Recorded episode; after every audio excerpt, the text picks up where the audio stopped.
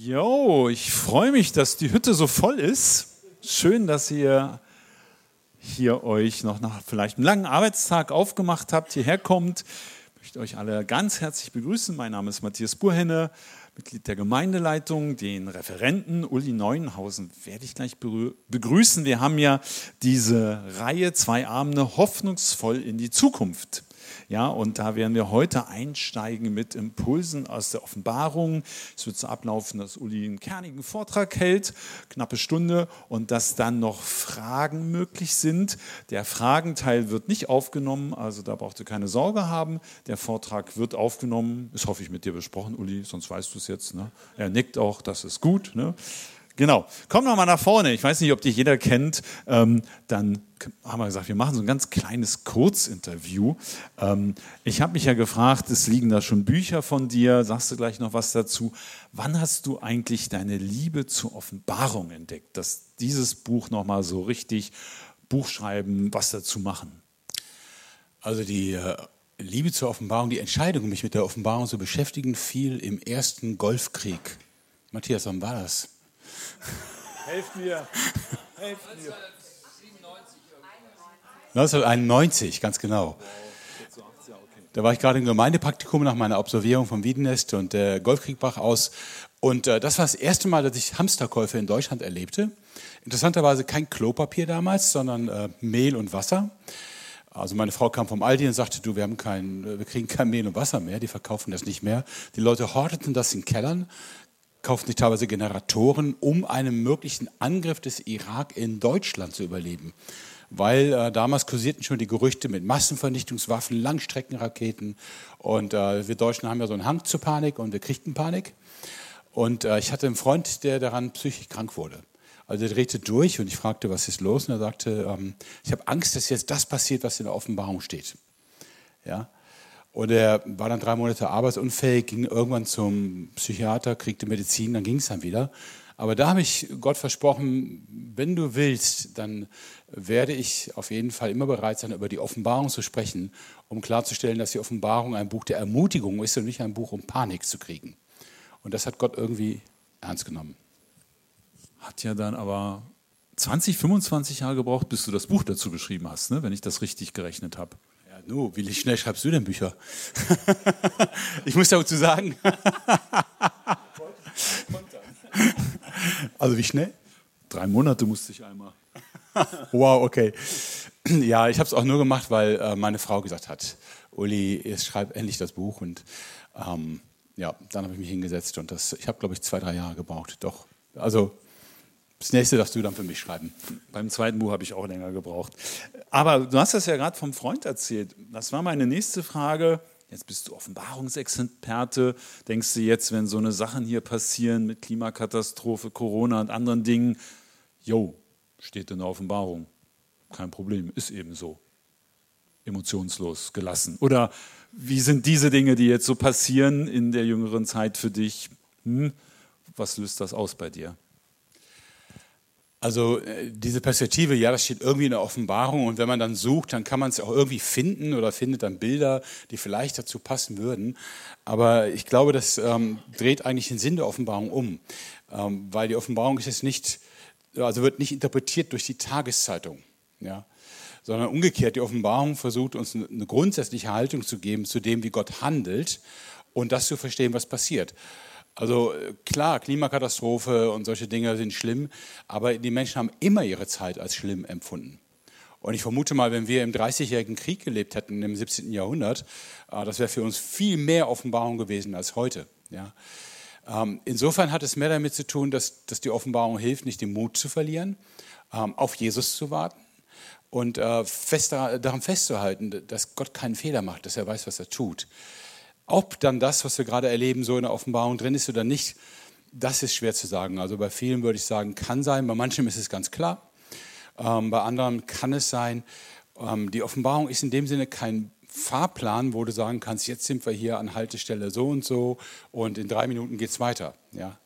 Sie ist mehr umgekehrt, sie spricht wie eine Prophetie in unser Leben und sagt, wie kannst du jetzt leben? War das verständlich? Ja, nur diese dieser Abschnitt mit der Angst, die ich äh, dir gestellt habe, der kam noch nicht vor. Ich will ja meinen Vortrag nicht vorwegnehmen. Gut, dann darfst du dich nochmal, oder du brauchst dich gar nicht setzen, ich bete für dich, ja? Danke. Lieber Herr, ich möchte danken, dass wir jetzt hier zusammen sein dürfen, uns mit diesem spannenden Buch zu beschäftigen, was du inspiriert hast, wo du uns viel mitteilen willst. Und ich merke, wenn ich sie manchmal lese, dass ich denke, oh, oh, oh, was kommt da alles oder wie wird das sein? Und mich schon dann frage, wo sind wir gerade? Und auch merke, dass das bei mir mit Ängsten manchmal zu tun hat auch was auf uns Christen zukommt, auf die Menschheit. Ja, du bist ein guter Gott und trotzdem wissen wir, dass auch schwere Dinge passieren können. Und möchte ich jetzt für Uli bitten um Segen, dass er uns gut da reinnehmen kann. Ja, auch für jeden, der heute hier abends ist, vielleicht noch geschafft von dem Tag, dass er einfach jetzt gut hören kann, was du sagen möchtest, auch zu jedem persönlich ins Herz. Amen. Vielen Dank dir. Ich habe es ja schon angedeutet, es gibt viele Spekulationen, auf was sich die Offenbarung bezieht. Und ich nehme an, Leute, die jetzt so mehr in meinem Alter sind hier, können sich auch an manches vielleicht erinnern, was so alles schon erklärt, geschrieben wurde, was man wohl in der Offenbarung wiederfinden würde. Hier vorne sind übrigens noch Sitzplätze, ihr dürft auch richtig Stühle haben, aber ihr könnt auch gerne da hinten sitzen, wie ihr möchtet. Wie immer, es ist überall ist immer die erste Reihe noch zu haben. Ähm, ich bin in den, äh, als Christ jetzt, als junger Mann in den 80er Jahren quasi groß geworden und äh, Kalter Krieg, die in meinem Alter werden sich gut erinnern, äh, da hat man natürlich klare Vorstellungen, wie das Ende der Welt sein wird, wahrscheinlich ein dritter Weltkrieg, Atombomben und ähnliches. Es gab auch Bücher darüber, ja, die äh, zum Beispiel immer wieder erklärten, dass Russland der zentrale Feind ist und dass er, also die Sowjetunion damals, äh, dass, dass die antichristliche Macht ist, Gog und Magog, die auf Jerusalem zumarschieren und ähnliches. Dann kam 1989, die Mauer fiel, 1991 Wiedervereinigung und äh, ganz viele dieser Bücher, die dazu geschrieben wurden, hatten plötzlich keine Gültigkeit mehr, vorsichtig gesagt. Sie waren eigentlich nur noch Brennstoff. Also man konnte sie für nichts mehr gebrauchen. Sie hatten ganz viele falsche Vorhersagen. Und ich habe mich natürlich in der Zeit gefragt, wie kann das sein? Das waren ja Experten, Wim, Malgo, äh, Tim LaHaye später, aber damals Hal Lindsay, Alter Planet Erde, wohin? Wer kennt das noch? Ja, doch noch eine ganze Reihe, ja. Ähm, wie konnte man so falsch liegen? Und für mich war die entscheidende Frage dann, äh, was ist in der Auslegung der Offenbarung schiefgelaufen? Also wo waren die Missverständnisse? Wie hat man sie gelesen und wie kam es, dass man dann Dinge daraus zieht, die sich nach 10, 20 Jahren erledigen? Wie gesagt, das hat mich so ein bisschen auch inspiriert, mir das Interesse gegeben für die Offenbarung und äh, habe mich auch nicht mehr losgelassen bis heute. Ich bin immer noch begeisterter Offenbarungsleser und auch Offenbarungslehrer. Ich mag es und tue es gerne und immer wieder und auch sehr, sehr viel. Ihr seid nicht die Einzigen, die danach fragen, was könnte in der Zukunft passieren. Grundsätzlich zur Offenbarung. Sie beginnt schon in Offenbarung 1.7 mit, siehe, er kommt mit den Wolken und jedes Auge wird ihn sehen, auch die, welche ihn durchstochen haben und wehklagen werden seinetwegen alle Stämme der Erde. Ja, Amen. Die Offenbarung, kann man sagen, behandelt im Großen und Ganzen das Wiederkommen von Jesus Christus mit allen drum und dran. Also sie erklärt, dass wir auf ein Ziel zulaufen. Dass also diese Erde nicht einfach immer und immer sich weiterdrehen wird, bis irgendwann, äh, wie die Astronomen sagen, die Sonne verlöscht und in eine Milliarden Jahre äh, alles vorbeigeht oder bis wir durch die Klimazerstörung uns selbst zerstört haben, sondern sie endet in der Offenbarung mit Jesus. Und Jesus ist so eine Art Mittelpunkt oder Kernthema in der Offenbarung. Er kommt also an ganz vielen Stellen vor. Ich werde später nochmal ein Schema zeigen, wo man das ein bisschen auch erkennen kann. Und äh, dabei ist die große Frage im Raum, wie leben wir, bis er kommt? Das ist ja auch ein Thema in äh, der Bibel überhaupt. Ich habe hier mal vier, Matthäus 24 zitiert, äh, ein bisschen ähnlich, wie es auch in Offenbarung beschrieben wird. Er wird seine Engel aussenden mit starkem Posaunenschall und sie werden seine Auserwählten versammeln von den vier Winden her, von dem einen Ende der Himmel bis zu ihrem anderen Ende. Das ist erstmal auch unsere Perspektive. Ich weiß, 2000 Jahre nehmen einem irgendwie den Drive zu sagen, Jesus könnte heute kommen. Ja? Ich kann euch nur damit beruhigen, das war sogar schon im Neuen Testament ein Thema. Also Petrus zum Beispiel schreibt im zweiten Petrusbrief, dass Leute sich beschweren, dass es so lange dauert und sagen, wird das überhaupt noch was? Und das war in den 50er Jahren im ersten Jahrhundert. Und ich denke, Leute, ihr habt nur 20 Jahre gewartet. Wir warten 2000 Jahre. Und trotzdem ermutigt uns die Bibel, es wach zu halten. Wir leben auf ein Ziel hin und das heißt, Jesus Christus kommt wieder. Ja, er wird kommen. Und das betrifft auch alle Fragen, die wir haben zu Politik, Gesellschaft, Entwicklungen und so weiter. Wenn Jesus kommt, dann entsteht ein Reich der Gerechtigkeit. Bis dahin kämpfen wir darum und haben es mal besser und mal schlechter. Die Offenbarung, sagt Johannes, wurde ihm enthüllt von Jesus Christus. In diesem Buch enthüllt Jesus Christus, was ihm von Gott über die Zukunft gezeigt worden ist. Gott hatte ihm den Auftrag gegeben, seine Diener wissen zu lassen, was kommen muss und schon bald geschehen wird. Deshalb sandte Jesus seinen Engel zu seinem Diener Johannes mit der Anweisung, ihn die zukünftigen Dinge sehen zu lassen. Johannes nun berichtet alles so, wie es ihm gezeigt wurde und wie er es als Botschaft Gottes von Jesus Christus empfangen hat. Glücklich, wer aus diesem Buch vorliest und glücklich, wer diese prophetische Botschaft hört und sich danach richtet. Ich habe die Stufen, in denen hier die Überlieferung der Offenbarung berichtet wird, hier einfach mal aufgelistet. Gott enthüllt Jesus die Zukunft. Jesus wiederum beauftragt einen Boten, einen Engel, der es dem Johannes zeigt. Johannes schickt es als Buch an die Gemeinde, dort wird es vorgelesen und gehört. Die Offenbarung ist also tatsächlich etwas, was Jesus Christus auf dem Herzen liegt und was er direkt über einen Boten Johannes gezeigt hat. Ich gehe dabei einfach mal davon aus, dass das Johannes der Apostel ist. Das steht aber so nicht in der Offenbarung drin. Die Kirchenväter später sagen, dass es so war, aber man kann auch anderer Meinung sein, äh, weil es das Buch selber nicht aussagt. Ja? Nur der Einfachheit halber nehmen wir das mal an. Das ändert an der Auslegung auch nicht viel. Johannes der Apostel, ungefähr im Jahr äh, Anfang der 90er Jahre des ersten Jahrhunderts. Man schätzt so meistens 92 nach Christus geschrieben. Das heißt, Johannes selber ist wahrscheinlich schon relativ alt, wenn er als heranwachsender Mann mit Jesus unterwegs war, 18, 19 Jahre vielleicht, dann dürfte er jetzt so um die 80 Jahre alt sein und ähm, bekommt diese Offenbarung offenbart, enthüllt und schickt sie an die Gemeinden.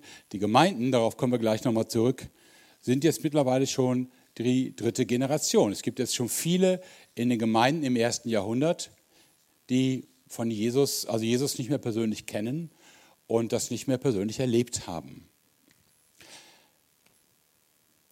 Zwei Begriffe tauchen hier auf, die in der Theologie immer mal eine Rolle spielen. Einmal das enthüllt. Eigentlich steht hier Enthüllung von Jesus Christus. Und das Wort Enthüllung heißt auf Griechisch, und das dürften viele kennen, Apokalypsis. Also merkt euch, Apokalypse oder Apokalypsis ist nicht, was wir meistens denken, eine Katastrophe, sondern es heißt einfach nur Enthüllung, Offenbarung. Und ganz nach jüdischer Tradition hat man dem Buch äh, den Namen gegeben von dem ersten Wort, mit dem es beginnt. Apokalypse, Offenbarung des Johannes. In dem dritten Vers, das habe ich hier gelb markiert, taucht dann ein äh, weiteres Wort auf, prophetische Botschaft, also Prophetie. Und in der Theologie hat man gerne zwischen diesen beiden Begriffen unterschieden und gesagt, das sind zwei verschiedene Arten von Literaturgattungen, also eine verschiedene Art und Weise zu schreiben oder sogar noch mehr. Zwei verschiedene Arten und Weisen, die Welt zu verstehen und zu sehen. Ich will das mal mit einem Diagramm verdeutlichen. Wenn wir uns äh, ein Diagramm vorstellen mit X- und Y-Achse, hier einen Zeitverlauf, ja, und hier nehmen wir mal als, ähm, als Y-Achse das Maß der Gerechtigkeit oder des Guten, ja, ähm, was in der Welt vorherrscht. Dann stellen sich viele Leute vor, dass die Zeiten grundsätzlich immer schlechter werden. Also es geht bergab. Im Laufe der Zeit geht es immer mehr bergab. Was heute ist, ist schon schlechter als das, was gestern war. Und was morgen sein wird, kann nur noch schlimmer kommen. Ich weiß nicht, ob ihr schon mal so Leute getroffen habt, die so auch Nachrichten gucken und Zeitungen lesen. Immer auf der Suche nach dem Beweis, dass die Zeiten schlimmer werden. Dahinter steckt sogenanntes apokalyptisches Denken, nämlich die Idee, grundsätzlich geht es bergab. Und zwar aus christlicher Sicht so lange, bis Gott die Nase voll hat, bis es ihm reicht und er vom Himmel kommt und eingreift. Indem er zum Beispiel den Antichristen besiegt, ein neues Zeitalter beginnt, ein Friedensreich aufrichtet und ähnliches. Ja? Das nennt man apokalyptisches Denken. Das ist mit einer ganzen Reihe von anderen theologischen Punkten verbunden. Es gibt dazu, das, deswegen kommen Theologen darauf, gibt dazu ganz viel Literatur im Judentum, auch um die Zeit von 200 vor bis 200 nach Christus. Bücher wie das Buch Henoch zum Beispiel, die Psalmen Salomos und ähnliches. Werdet ihr nicht kennen, ist auch in der Bibel nicht drin, auch nicht mit Apokryphen, sondern das findet man unter jüdischer Literatur. Daher ist aber dieser Gedanke der Apokalyptik.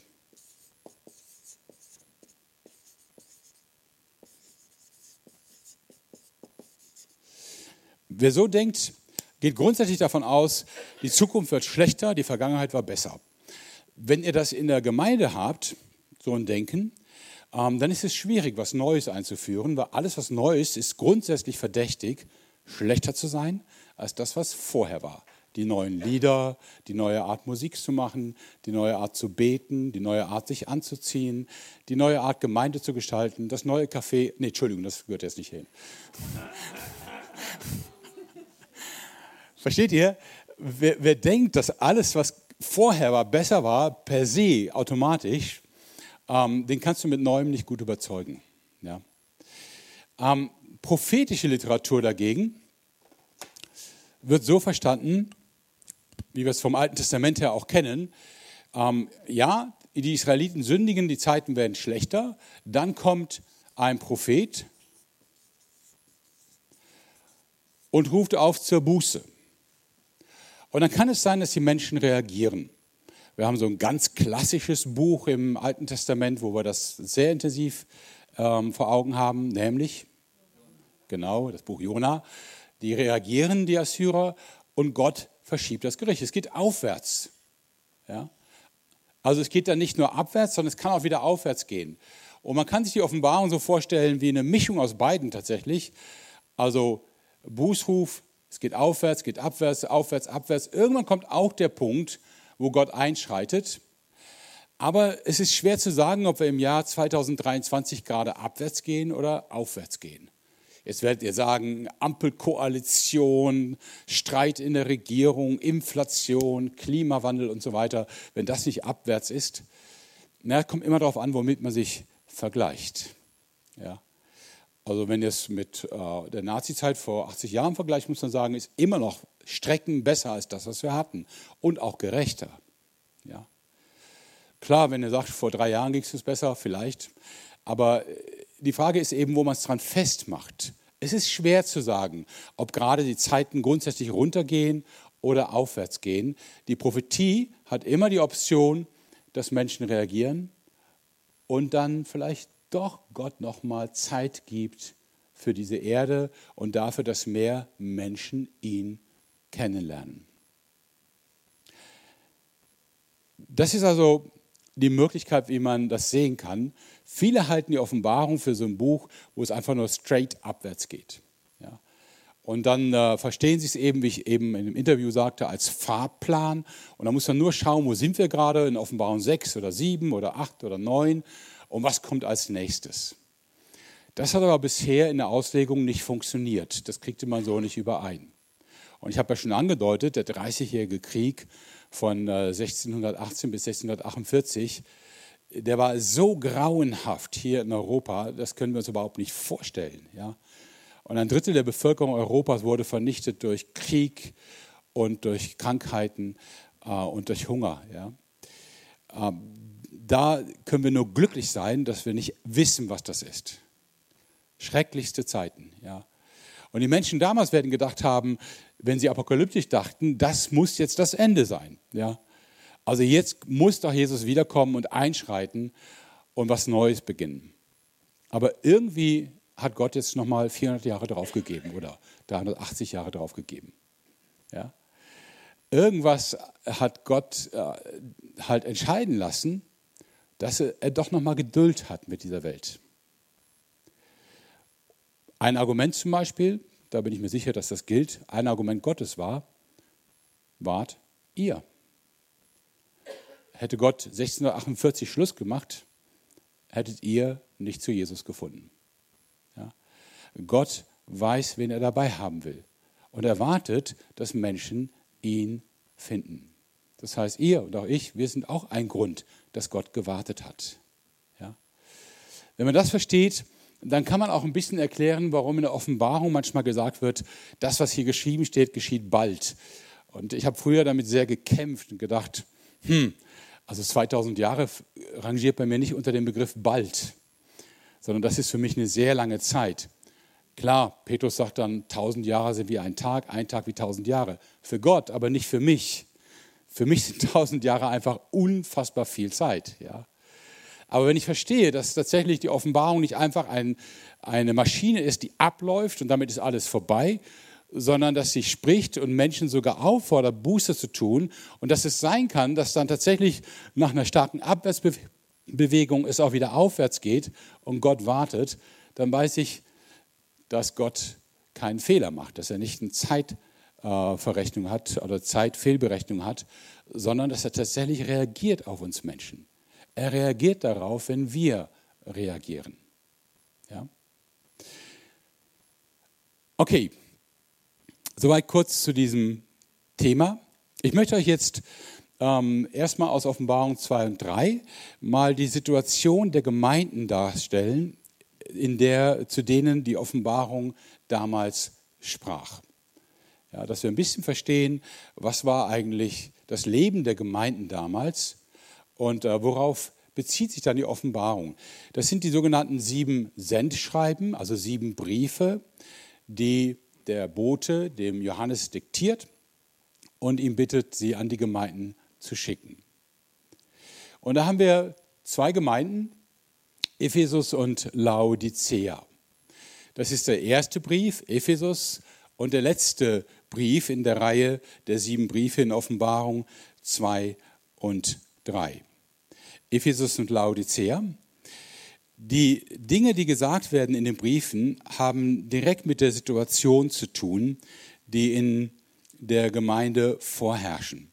In Laodicea, das ist ein sehr bekannter Vers, da heißt es zum Beispiel in Offenbarung 3, Vers 15, ich kenne deine Werke, dass du weder kalt noch heiß bist. Ach, dass du kalt oder heiß wärest. Also weil du lau bist und weder heiß noch kalt, werde ich dich ausspeien aus meinem Munde. Was ihr hier seht, das ist in der Nähe von Laodicea eine alte römische Wasserleitung, ein Aquädukt. Gibt es auch hier in Deutschland, in der Eifel zum Beispiel, so Reste von alten römischen Wasserleitungen. Äh, die haben die Römer überall gebaut. Eine Wahnsinnskunst übrigens. In der Eifel, die Wasserleitung war 30 Kilometer lang und führte von der Eifel bis nach Köln, um da frisches Wasser hinzubringen. Versucht mal ohne Satellitenfotos oder Satellitennavigation eine 30 Kilometer lange Leitung zu bauen, die nirgendwo mal eben hochgeht statt runter, ja, sondern über 400 oder 500 Meter Gefälle kontinuierlich langsam abwärts führt. Ich habe keine Ahnung, wie die Römer das geschafft haben. Ja. Sehr beeindruckend. Die Laodizianer waren auf diese Wasserleitungen angewiesen, weil in Laodicea gab es keine Quellen. Also sie konnten kein Wasser selber äh, nutzen in Laodicea. Äh, stattdessen führten sie es über Wasserleitungen herbei. Und es gab zwei Städte, aus denen es kam. Das eine war Kolosse, da gab es kalte Quellen. und die andere Stadt hieß Hierapolis, da gab es heiße Quellen. Die haben also über mehrere Kilometer kaltes Wasser über die Aquädukte in der orientalischen Sonne nach Laodicea geführt oder von der anderen Seite heißes Wasser. So, wenn man kaltes Wasser in der Sonne ein paar Kilometer fließen lässt, wie kommt es dann in Laodicea an? Lauwarm. Ja. Und wenn man heißes Wasser ebenfalls mehrere Kilometer fließen lässt, wie kommt das an? Auch lauwarm, ganz genau. Was Jesus hier also sagt, ist, du lebst nicht von der Quelle. Du bist weder heiß noch kalt. Du hast keine Verbindung zu Jesus selber. Du lebst von abgestandenem Wasser. Und die Laodiceaner haben wahrscheinlich selber dieses Wasser nicht gemocht und konnten sehr gut nachvollziehen, dass Jesus sagt, wenn ich probiere, spucke ich es aus. Ja? Und ihr seht, die Sendschreiben sprechen also direkt in so eine ganz ähm, bekannte Situation hinein. Die Gemeinden wussten sofort, um was es ging. Bei Ephesus, übrigens eine Stadt, die ähm, als Ruinenstadt noch hervorragend erhalten ist in der Türkei, solltet ihr mal in der Nähe von Izmir sein, empfehle ich dringend einen Besuch in Ephesus. Lohnt sich, ist sehr, sehr schön. Ähm, bei Ephesus ähm, sagt Jesus, Kapitel 2, ich kenne deine Werke, 2 Vers 2, und deine Mühe und dein Ausharren und dass du böse nicht ertragen kannst und du hast die geprüft, die sich Apostel nennen und es nicht sind und hast sie als Lügner befunden. Und du hast Ausharren und hast vieles getragen um meines Namens willen und bist nicht müde geworden. Weiß nicht, ob ihr jetzt gut zuhören konntet, aber tolles Zeugnis. Ich würde sagen, wenn das der Spruch über Wiedenes ist, herzlichen Glückwunsch. Klingt doch richtig gut, oder? Man wird sagen, wow, Mühe, Ausharren, das Böse nicht ertragen, falsche Lehrer entlarvt, nochmal ausharren, nicht müde geworden. Das klingt doch richtig wie eine tolle Gemeinde. Ja. Alles richtig gemacht. Und dann kommt dahinter der Vers, ich denke, einige werden ihn kennen, ich habe gegen dich, dass du deine erste Liebe verlassen hast. Und vielleicht merkt ihr, ich hatte gerade schon gesagt, Laodicea hat irgendwie den Bezug zu Jesus verloren. Später im Brief an Laodicea heißt es sogar, dass die Gemeinde Abendmahl feiert und Jesus sagt, ich stehe vor der Tür und klopfe an, könntet ihr mich bitte reinlassen? Weiß nicht, ob ihr euch so eine Situation vorstellen könnt. Man feiert Abendmahl, wo es zentral um Jesus geht und Jesus sagt, ich bin aber nicht da. Ich wäre gern dabei. Würdet ihr mich bitte mit hineinnehmen? Und hier bei Ephesus eine Gemeinde, die alles richtig macht und wo Jesus sagt, aber wo ist deine Liebe? Was wir hier haben, ist eben dritte Generation, was ich eben sagte, 92 nach Christus, eben Christen, die jetzt schon in der Tradition leben, die schon wissen, wie der Laden funktioniert, aber denen die Beziehung zu Jesus selber fehlt. Ephesus und Laodicea, der erste und der letzte Brief in den sieben Sendschreiben. Äh, Jesus spricht sie an und fordert sie auf, sich mit ihm zu beschäftigen und nicht mit frommer Tradition und mit den Riten und Ritualen, die man mit der Zeit als Christen aufbaut und pflegt, sondern vor allen Dingen mit ihm selbst. Dann haben wir zwei weitere Gemeinden. Das sind Smyrna und Philadelphia, der zweite und der vorletzte Brief in dieser Reihe. Bei beiden Gemeinden haben wir eine ähnliche Situation. Beide Gemeinden werden verfolgt. 2 Vers 9, ich kenne deine Bedrängnis und deine Armut und die Lästerung von denen, die sagen, sie seien Juden und es nicht sind, sondern eine Synagoge des Satans. Fürchte dich nicht vor dem, was du leiden wirst. Und äh, in Philadelphia sehr ähnlich, 3, Vers 8 und 9. Siehe, ich habe eine geöffnete Tür, Tür vor dir gegeben, die niemand schließen kann, denn du hast eine kleine Kraft und hast mein Wort bewahrt und hast meinen Namen nicht verleugnet. Siehe, ich gebe Leute aus der Synagoge des Satans, von denen, die sich Juden nennen und es nicht sind, sondern lügen.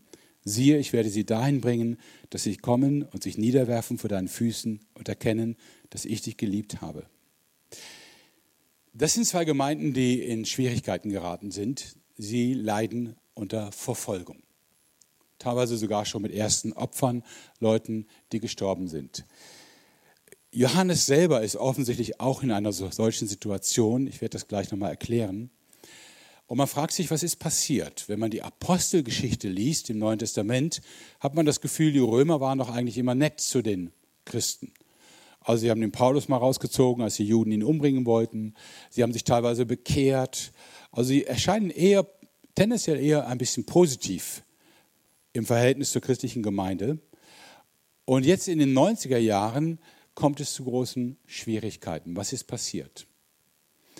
Jesus verwendet ja hier ein sehr, sehr hartes Wort und sagt, ähm, es sind Leute aus der Synagoge des Satans, die dir solche Schwierigkeiten machen. Das klingt schon fast antisemitisch. Ja? Synagoge ist eine jüdische Einrichtung. Wie kann man sie Synagoge des Satans nennen? Aber es hilft uns ein bisschen zu verstehen, in welcher Situation die Gemeinde war. In den ersten Jahrzehnten der Existenz der Gemeinde äh, war die Gemeinde in den Augen der Römer und wahrscheinlich der meisten Menschen einfach eine weitere jüdische Gruppierung, eine jüdische Sekte. So wie es Pharisäer, Sadduzäer, Essener, Qumran-Leute, Zeloten und so weiter gab, so gab es jetzt eben auch Nazarener zum Beispiel. So wurden Christen genannt. Ja. Christen waren also für die Römer einfach auch Juden. Und das waren sie auch. In den ersten Kapiteln bis zur Mitte der Apostelgeschichte besteht die Gemeinde eigentlich nur aus Juden. Erst dann kommen langsam die Heiden dazu. Ähm, man hat sie also nicht als eigene Religion wahrgenommen. Das war auch gut so, weil die Juden hatten gewisse Rechte im römischen Reich, von denen die Christen auch profitierten. Zum Beispiel konnten die Juden nicht gezwungen werden, einen anderen Gott anzubeten und vor allen Dingen, das war eines der größten Probleme, den Kaiser als Gott anzubeten. Sie hatten die Erlaubnis, sich dem zu verweigern. Sie mussten also keinen fremden Kult pflegen. Sie durften Monotheisten sein, Menschen, die an einen Gott glauben. Ja. Und die Christen hatten diese Freiheit natürlich dann auch. Aber es kommt mehr und mehr zum Konflikt zwischen der Synagoge und den Christen. Und äh, dieser Konflikt spitzt sich zu zum Ende des ersten Jahrhunderts. Die Juden schmeißen die Christen wirklich raus und vor allen Dingen zeigen sie den Römern an, Achtung, die Christen gehören nicht zu uns. Das sind keine Juden. Und die gehören nicht zur jüdischen Religion. Und das brachte die Gemeinde gleich in zwei Krisen. Die eine Krise war, sie konnten jetzt von den Römern zum Beispiel gezwungen werden, vor Kaiserstandbildern Opfer zu bringen, Gebete zu sprechen, also irgendwie anzuerkennen, dass ein Kaiser göttlich war. 92 nach Christus, als die Offenbarung geschrieben wurde, nannte sich der damalige Kaiser sogar Herr und Gott als offizieller Titel. Die Juden mussten das nicht anerkennen, aber die Christen mussten es jetzt, weil die Römer erkannten, ach, die gehören gar nicht zu den Juden dazu. Die zweite Schwierigkeit für die Christen war, es war ja noch eine ganz kleine Gruppierung, das waren viele kleine Grüppchen im Mittelmeerraum, noch keine große Bewegung wie heute. Ja. Und äh, die waren natürlich unsicher, sind wir vielleicht wirklich nur eine Sekte, sind wir irgendeiner falschen Lehre aufgesessen. Ihre Basis war das Alte Testament und jetzt sagten die Juden, das stimmt aber nicht. Ihr habt mit uns nichts zu tun. Ja? Ihr gehört nicht zu uns. Und damit äh, schwebten sie quasi theologisch ein bisschen im leeren Raum. Die Frage war, haben wir uns das alles nur eingebildet? Stimmt das wirklich? Gehören wir nicht zum Gott Israels? Und was Jesus jetzt macht, wenn er sagt, da kommen Menschen aus der Synagoge des Satans, die, die sagen, sie wären Juden, sie sind es aber nicht. Er dreht das Ganze um und sagt, hey, dass ihr aus der Synagoge fliegt, heißt nicht, dass ihr falsch liegt, sondern heißt, dass die Synagoge falsch liegt. Die haben den falschen Weg gewählt, nicht ihr. Ja? Also Jesus dreht das um und macht der Gemeinde Mut und sagt ihr, nein, ihr gehört sehr wohl zum Gott Israels, aber die, die das euch antun, die gehören eigentlich nicht mehr dazu. Sie nennen sich Juden, sind es aber nicht. Klar soweit? Okay. Wenn nicht, stoppt mich, ja. Ähm, dann erkläre ich es auch gerne länger. Dann die dritte Gruppe, also erste Gruppe, Menschen, die zwar christlich sind, aber nicht mehr wissen warum, weil Jesus fehlt. Zweite Gruppe, Christen, die verfolgt werden.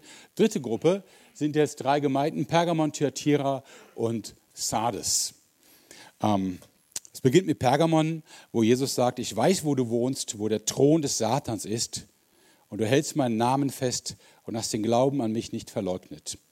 Viele ähm, Exegeten interpretieren den Thron des Satans als dieses Gebäude. Erkennt es jemand? Genau, es ist der Pergamon-Altar, der aber in Berlin steht, aber erst seit 100 Jahren oder so. Ja. ähm, im berühmten Pergamon-Museum auf der Museumsinsel in Berlin. Und äh, man sagt von der Form her, weil äh, man sich vorstellt, dass das vielleicht eine Art Tempel gewesen war. Man könnte es auch sehen als eine Art göttlichen Thron. Die Gottheit sitzt hier und das wären dann die Armlehnen, auf die sie ihre Arme lehnt. Und äh, deswegen kommt man darauf, dass Pergamon, Thron des Satans, vielleicht diesen, diesen Tempel meinte. Man ist sich gar nicht so ganz sicher, was es eigentlich gewesen ist. Pergamon, Thyatira und Sardes haben folgendes Problem, nämlich sie machen heftige Kompromisse mit ihrer Umwelt. Das äh, schildert Jesus in verschiedenen Bildern. Bei Pergamon sehr ausführlich über im Vergleich mit Biliam. Da geht es darum, dass Leute lehren, dass es in Ordnung ist, Christ zu sein und im Tempel mit Prostituierten zu schlafen und an Götzenopferfesten teilzunehmen, dass man alles mitnehmen kann. Klingt für uns schräg, also keiner von euch würde wohl die, auf die Idee kommen, sonntags hier im Gottesdienst zu sein und dann noch äh, während der Woche nach Gummersbach in den Hindu-Tempel zu fahren und da Götzen zu opfern. Aber ihr müsst natürlich die Kultur sehen damals, in der das Teil des gesellschaftlichen Lebens war. Der Tempel, wo die Götzen standen und verehrt wurden, war nicht nur reine Religion, das war auch ein Ort, wo man sich traf, wo man Geschäfte abgeschlossen hat, mit Freunden gegessen hat und so weiter. Und deswegen war das für viele Christen erstmal völlig normal, dass man auch in der christlichen Gemeinde war, aber auch in einem Götzentempel andere Götter verehrte. Das gleiche bei Thyatira. Ähm, da wird von der Lehre Isabels gesprochen. Irgendjemand lehrt da wohl, dass man die Tiefen des Satans erkennen muss, ganz schräg. Und auch da geht es wieder um äh, Ehebruch, um Tempelprostitution und ähnliches und um Götzenopferdienst. Und auch bei Sardes, da wird es nur angedeutet, dass sie ihre Kleider besudelt haben, verstehen viele Ausleger als Kompromisse mit dem heidnischen Götzendienst. Wir haben also drei Situationen. Die erste, Verlust von Jesus. Also Christentum ohne Jesus. Die zweite, Verfolgung. Und die dritte, Verführung.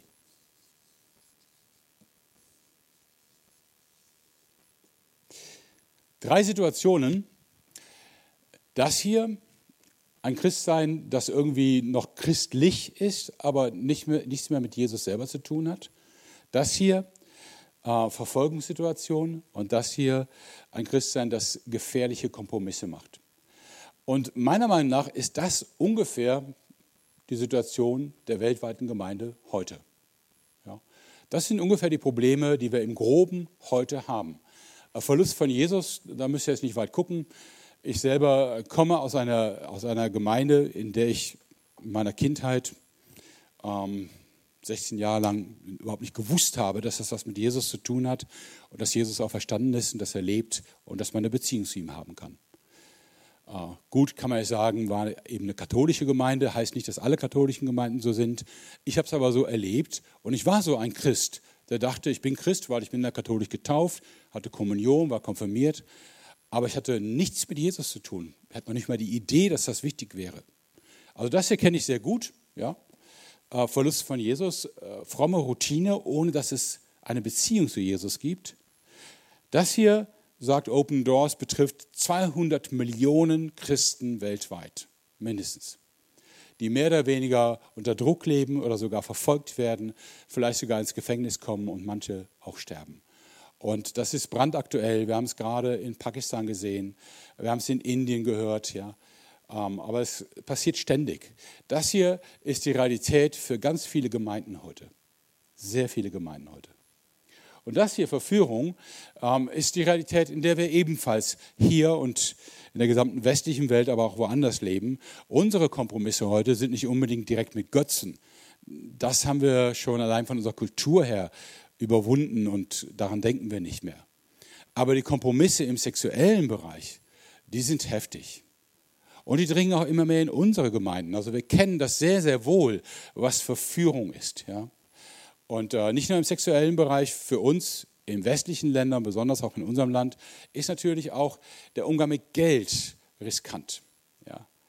Es ist eine Verführung, sein ganzes Leben auf das Geld auszurichten, anstatt auf Jesus auszurichten. Ja. Und wie gesagt, Verführung im sexuellen Bereich, äh, Pornografie, Ehebruch und all diese Dinge.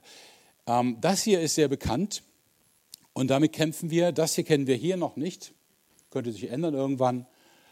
Und das hier kenne ich jetzt zumindest von, von ganz vielen Kirchen in diesem Land, wo die Menschen zwar hingehen, aber nicht mehr genau wissen, für wen eigentlich. Man kann also sagen, das beschreibt im Grunde genommen Gemeinde nicht nur damals, sondern auch heute. Ihr habt vielleicht gemerkt, dass das insgesamt sieben Gemeinden sind. Und äh, das ist kein Zufall. Die Zahl sieben ist in der Bibel und dann eben auch in der Offenbarung eine Zahl für Vollständigkeit. Also sieben heißt, es ist etwas vollständig. Wenn Jesus sieben Briefe an sieben Gemeinden diktiert, meint er alle Gemeinden. Er spricht zu uns allen.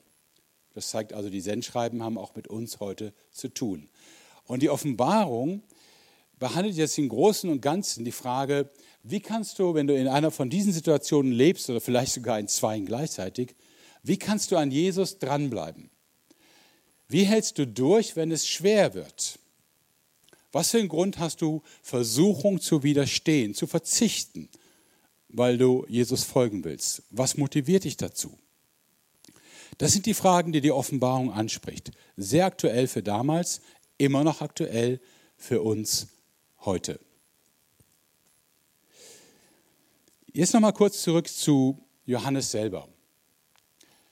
Johannes schreibt in Offenbarung 1, Vers 9, ich, Johannes, euer Bruder, bin auf die Insel Patmos verbannt worden, weil ich das Wort Gottes verkündete und für die Botschaft von Jesus eintrat. Ich bin also, wie ihr, um Jesu willen im Bedrängnis. Aber durch Jesus haben wir alle auch Anteil an Gottes Reich und sind dazu aufgerufen, unbeirrt durchzuhalten. Johannes ist auf einer Insel in Gefangenschaft. Die Insel liegt im, an der Küste also ein bisschen vor der Küste von der Türkei. Hier sieht man Patmos. Hier seht ihr die sieben Gemeinden, an die geschrieben wird. Und ihr seht, die Reihenfolge der Gemeinden ist wie so ein Kreis. Ephesus, Smyrna, Pergamon, Thyatira, Sardes, Philadelphia, Laodicea. Einmal kreisrum hat Jesus die Briefe versendet. Johannes auf einer Gefangeneninsel. Die Kirchenväter sagen, bevor er in Gefangenschaft geschickt wurde, sei er gefoltert worden. Man hätte ihn lebendig in siedendes Öl getaucht. Er hat es durch ein Wunder überlebt und kam dann dort auf die Insel in Gefangenschaft. Und man kann sich vorstellen, dass angesichts dieser Krisen, die ich geschildert habe, in der Gemeinde steckt, Johannes vielleicht schon ein bisschen verzweifelt war. Einfach, Johannes ist über 80, der letzte lebende Apostel. Übrigens sind fast alle seine Kollegen einen Märtyrertod gestorben, also keinen natürlichen Tod, sondern sie wurden umgebracht. Die Gemeinde in der dritten Generation, Johannes fragt sich wahrscheinlich auch selbst, wann kommt denn Jesus nun? Ja, wie lange dauert das noch? Jetzt sind es schon 60 Jahre. Ja. Und Johannes war, hatte seinen, seinen Lebensmittelpunkt hier in Ephesus. Er war ja noch bei den Gemeinden gewesen und hat versucht, sie lehrmäßig auf Spur zu halten. Jetzt sitzt er auf einer Insel, kann nichts mehr tun, außer vielleicht Briefe schreiben und fragt sich wahrscheinlich, haben wir als Bewegung überhaupt eine Chance, das nächste Jahrhundert noch zu erleben? Wird es eine Zukunft geben für die Gemeinde? Und diese Frage würde mich, wenn ich auf der Insel wäre, wahrscheinlich depressiv machen. Ich weiß nicht, ob er es war, aber ich habe den Eindruck, dass Jesus sich sehr viel Mühe gibt, Johannes zu ermutigen und zu stärken. Und vielleicht kann man daran erkennen, dass es ihm nicht gut ging. Ich könnte mir vorstellen, er saß so an der Küste, guckte Richtung Festland, Türkei, das kann man so am Horizont sehen, und dachte, Gott, was ist dein Plan? Hast du uns vergessen? Wird das noch was mit Gemeinde? Ich finde dann ganz stark, wie Jesus ihm begegnet. Es heißt dann in Offenbarung 1, Vers 12, dass er eine Stimme hört. Und ich wandte mich um, schreibt er, weil ich sehen wollte, wessen Stimme es war, die ich hörte und wer mit mir redete.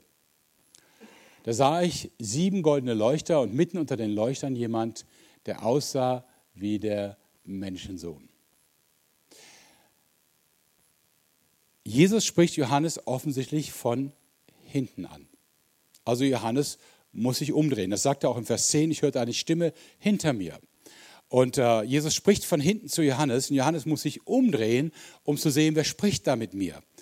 Und äh, ich sage das jetzt, das steht nicht im Text, aber wenn Johannes das schon extra erwähnt, stelle ich mir das so vor. Ja, Johannes schaut vielleicht auf die Küste der Türkei und verzweifelt daran, dass Gottes Pläne scheinbar nicht aufgehen. Und dann kommt die Stimme von hinten. Und das finde ich sehr, sehr stark, weil ich denke, ja, genauso ist das ja auch für mich. Ich habe genug Grund, mir Sorgen zu machen, um alles Mögliche. Nicht nur die persönlichen Sorgen, Sorgen meinetwegen auch um die Gemeinde. Ja. Und ob es glaubt oder nicht, als Leiter vom Forum Wien, das hat man auch schon mal Sorgen. Ja. Sorgen aber auch um Deutschland, um die Frage, wohin entwickelt sich das Ganze? Was wird aus der ganzen Politik, die teilweise sich so weit vom christlichen Glauben entfernt hat? Was bedeutet das für uns? Warum kommen nicht mehr Menschen zum Glauben? Warum schrumpfen Gemeinden? Warum streiten sich Christen und so weiter? Wenn ihr noch mehr sorgen wollt, kann ich euch gerne im Anschluss noch sagen, damit ihr sie mitnehmen und dafür beten könnt. Ja? Aber das Interessante ist, Johannes muss sich umdrehen. Und ich glaube, das müssen wir auch manchmal, wenn wir nur noch um das kreisen, was uns Angst macht. Umdrehen. Also einfach mal in eine ganz andere Richtung gucken. Und was Johannes dann sieht, was dann beschrieben wird, ist das hier nicht an der Wand, äh, das ist Jesus in seiner Herrlichkeit. Er sieht einfach mal nur Jesus, Jesus in seiner Macht, in seiner Leuchtkraft, in seiner Schönheit und Größe. Ja? Und genau diesen Blick brauchen wir immer wieder, weil uns sonst erdrückt, was wir an furchtsamen, schrecklichem und ähnlichem sehen und mitbekommen. Wir müssen uns ab und zu umdrehen. Für mich heißt es manchmal ganz praktisch, nach einer Zeit des Gebets auch mal aufzuhören, für etwas zu beten und zu sagen, okay Gott, ich habe es ja jetzt gesagt, du kümmerst dich. Und darum zu ringen, dass ich wieder einen Blick für Jesus kriege. In seinem Wort, vielleicht in der Anbetung. Oder einfach indem ich höre, was Leute erzählen, was sie erlebt haben, wie immer. Umdrehen und einen Blick für Jesus bekommen. Gehört einfach dazu, sonst wie gesagt, erdrückt uns dieses Leben. Das Zweite, Johannes sieht Jesus mitten unter den Leuchtern, sieben Leuchter, sieben goldene Leuchter. Und jetzt hier in Vers 20 wird erklärt, was die sieben Leuchter bedeuten. Sieben Sterne sind die Engel der sieben Gemeinden, die sieben Leuchter sind die sieben Gemeinden, nämlich die sieben, über die ich gerade gesprochen habe. Und das finde ich sehr stark. Nach all dem, was ich gerade geschildert habe, weiß nicht, ob ihr mal überlegt habt, in welche Gemeinde ihr gerne gehen würdet. Schwierig, ne? Ähm, ist nicht so eine ganz tolle Auswahl. Die besten sind noch die, die verfolgt werden. Ob wir da hinwollen, schwierig, ja. Äh, wir in die gehen, die nicht wissen, was sie tun, oder sollen wir zu denen gehen, die schlimme Kompromisse machen? Also ich hätte, wenn du mich gefragt hättest, was für ein Symbol hast du für diese Gemeinden, ich wär, hätte im Leben nicht gesagt goldener Leuchter. Ich hätte gesagt äh, bronzener Leuchter, Holzleuchter, Armleuchter. Aber das ist das Besondere, dass es immer eine doppelte Perspektive gibt. Und das ist in der Offenbarung auch ganz ausgeprägt, nämlich die Art und Weise, wie wir Dinge sehen und erleben und die Art und Weise, wie Gott die Dinge sieht. Und das verbindet sich in der Offenbarung und Gott legt Wert darauf, dass wir lernen, auch mit seinen Augen zu sehen. Du gehst in eine Gemeinde, vielleicht in diese hier oder in eine andere. Ähm, mal ist es schön und wie der Himmel auf Erden, mal ist es, äh, ich brauche es gar nicht zu erklären, ja.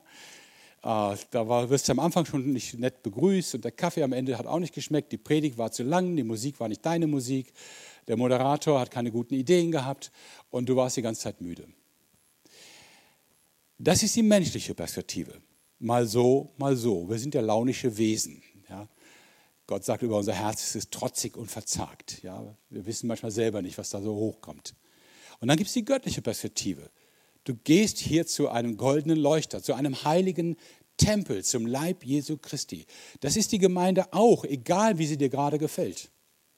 Und egal wie gerade der Kaffee schmeckt. Ja, sie ist eben beides gleichzeitig. Sie ist ganz menschlich und sie ist auch ganz Gottes Bereich, in dem er lebt und wirkt. Gleichzeitig.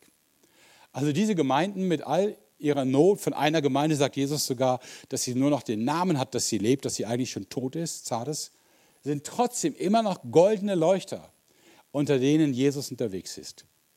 Wisst ihr, wenn wir diese Perspektive Gottes nicht mit hineinziehen, dann verzweifeln wir an Gemeinde und am Ende sogar auch an uns selbst.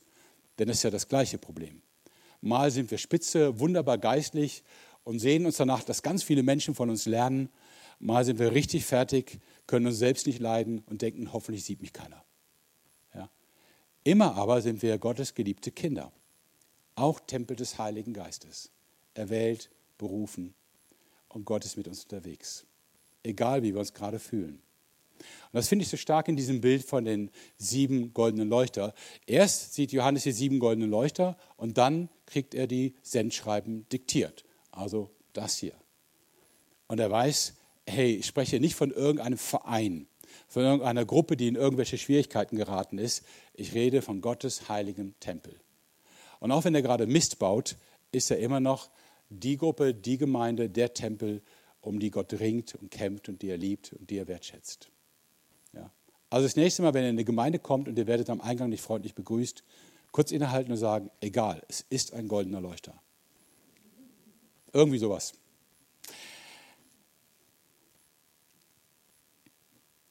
Johannes sieht also Jesus in seiner ganzen Pracht, das wird in den Versen geschildert. Zeit reicht nicht, um das jetzt im Einzelnen anzusehen. Interessant ist aber seine Reaktion darauf.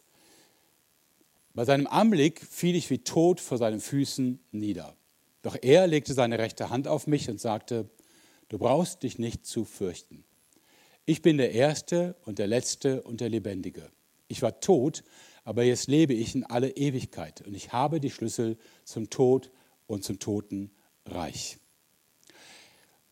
Jesus hat vorher einmal kurz zu Johannes gesagt, schreibe, was du siehst, äh, an die sieben Gemeinden.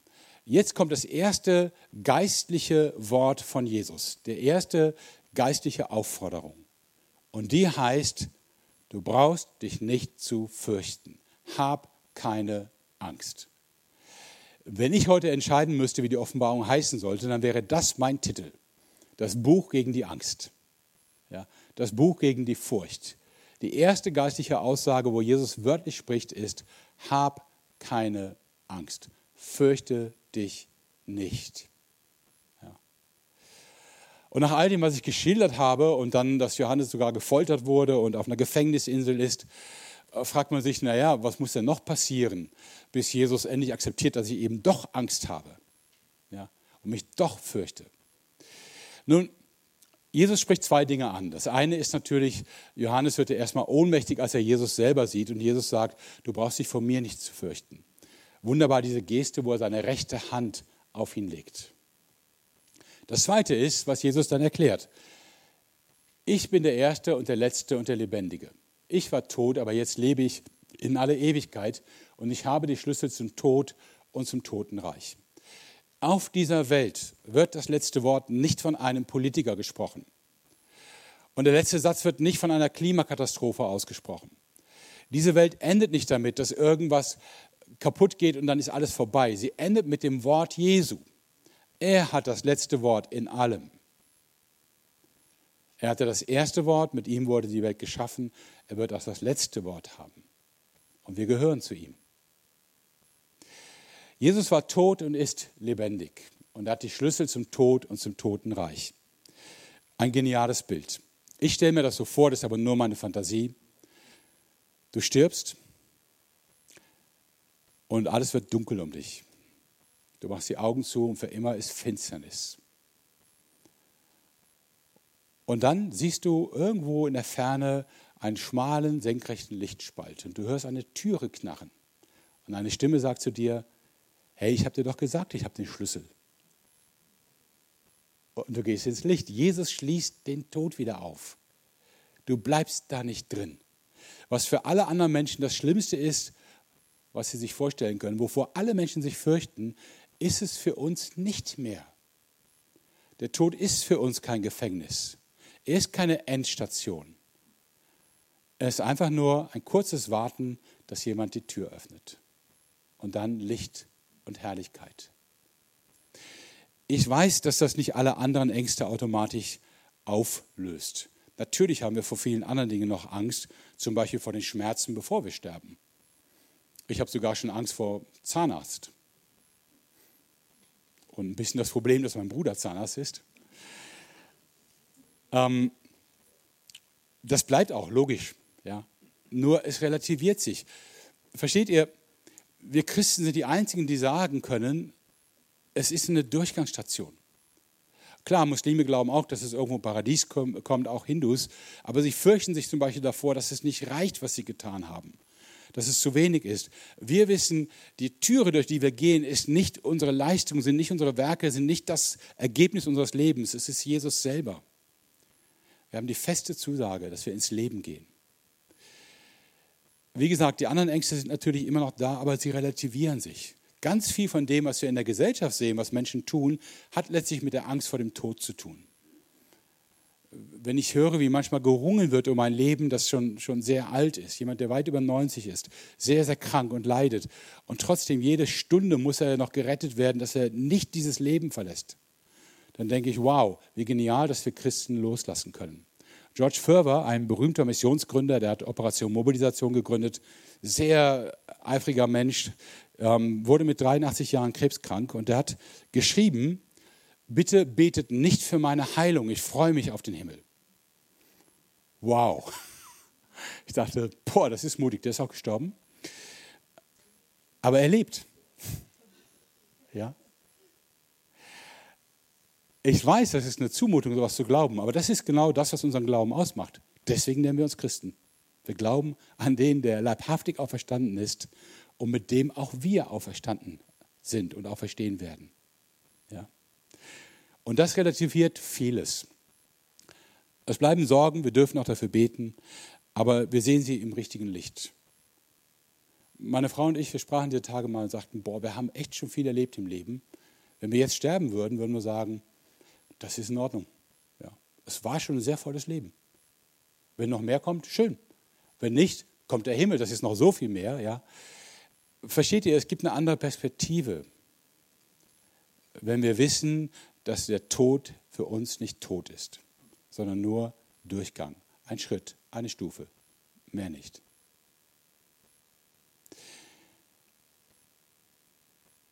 Deswegen ist die Offenbarung ein Buch, das glücklich macht. Offenbarung 1, Vers 3. Glücklich, wer aus diesem Buch vorliest und glücklich, wer diese prophetische Botschaft hört und sich danach richtet. Denn was hier angekündigt ist, wird sich bald erfüllen. Und in 22, Vers 7 wird dieser Vers nochmal wiederholt. Glücklich, wer sich nach diesem Buch mit seiner prophetischen Botschaft richtet. Die Offenbarung ist das einzige Buch, das diese Verheißung für ein Buch hat. Also diese Aussage, glücklich wer, die gibt es oft, die gibt es in der Bergpredigt, gibt es in den Psalmen. Aber dass ein Buch sagt, glücklich wer dieses Buch liest oder hört und es ernst nimmt, das haben wir nur für die Offenbarung, als einziges Buch. Und deswegen, du hast mich ja gefragt, wie das kam, dass ich äh, mich mit der Offenbarung beschäftigt habe. Mein Gedanke damals war, und es ist bis heute, das ist doch eine teuflische Idee, dass Leute sagen, ich habe Angst, die Offenbarung zu lesen, weil die so schrecklich ist. Mit so einer Verheißung. Ja. Wie kann das dem Teufel gelingen, uns von dem Buch abzuhalten, wo Jesus sagt, damit werdet ihr glücklich sein? Ich sage immer, eine Auslegung der Offenbarung muss sich am Ende eben genau daran messen lassen. Was hat die Auslegung mit dem Menschen gemacht? Hat sie die Menschen furchtsamer gemacht? Ängstlicher? Hat sie ihnen den Mut genommen für die Zukunft? Ich glaube, das ist ein völliges Missverständnis. Die Offenbarung ist ein Buch, das Mut macht für die Zukunft.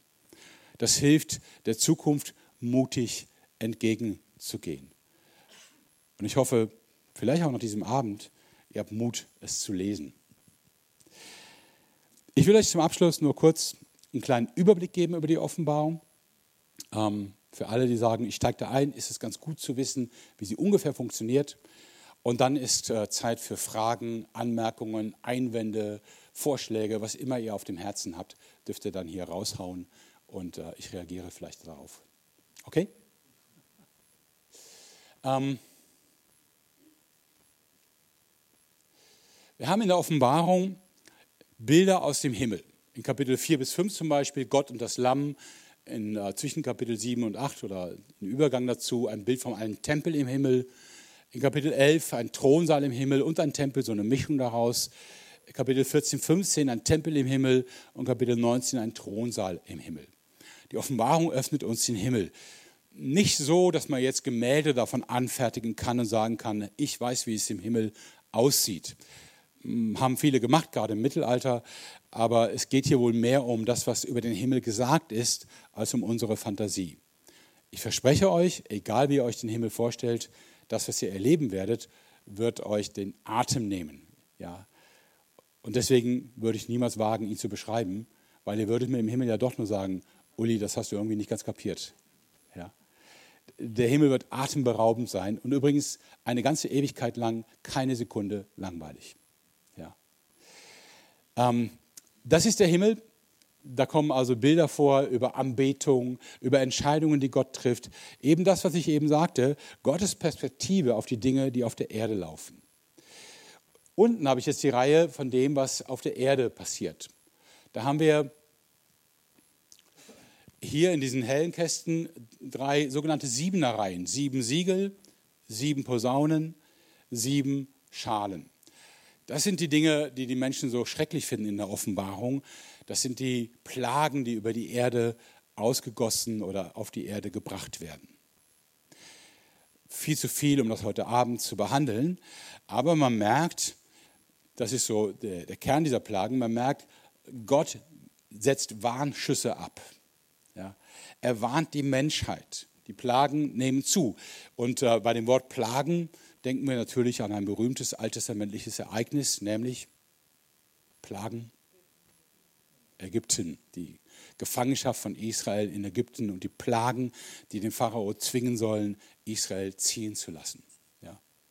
Das ist auch, wie es für uns gemeint ist. Diese Plagen sind nicht, dass wir uns noch mehr plagen, ja, damit hat es nichts zu tun, sondern das, was die Menschen erleben, teilweise Dinge, die wir auch kennen, Hunger, Krieg und ähnliches, sind Warnungen. Achtung, dieses Leben ist begrenzt. Du wirst irgendwann vor deinem Schöpfer stehen. Überlege dir, was du tust. Und überlege dir, dass du Mensch, nicht Gott bist. Du bist nur Mensch, du bist begrenzt. Immer wieder dann auch eben der Aufforderung zur Buße. Wir als Christen wissen, das alles läuft auf ein Ziel hinaus.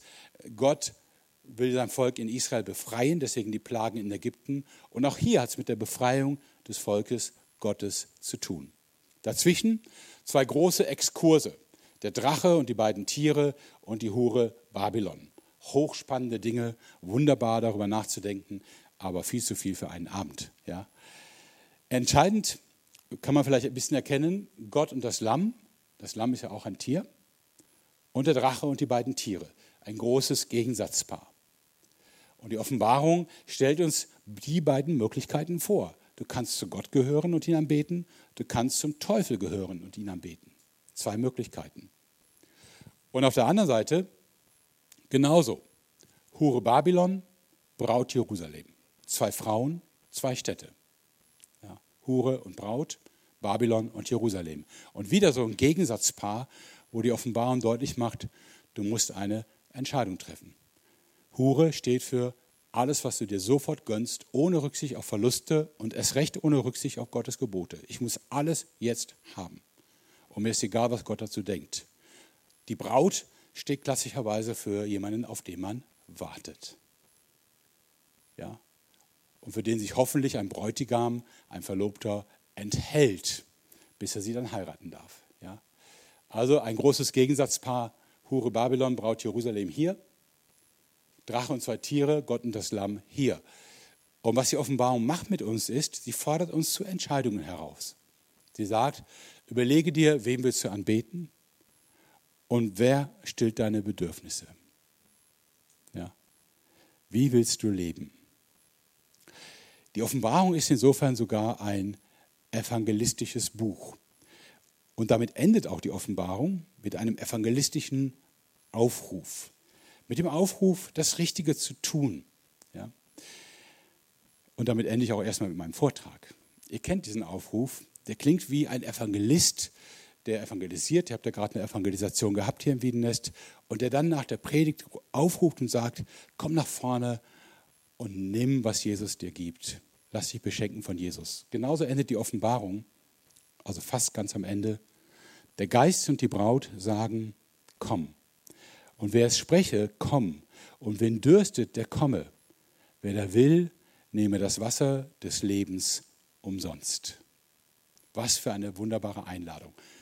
Fast am Ende der Offenbarung. Die Offenbarung will nicht einfach nur Horoskop sein, das ist sie auch nicht. Sie will nicht irgendwie Wahrsagerei sein oder Nostradamus in frommer Form. Die Offenbarung ist ein Buch, damit du heute deine, die richtigen Entscheidungen triffst, damit du das Leben hältst und mit Jesus dran bleibst. Komm und nehme vom Wasser des Lebens umsonst.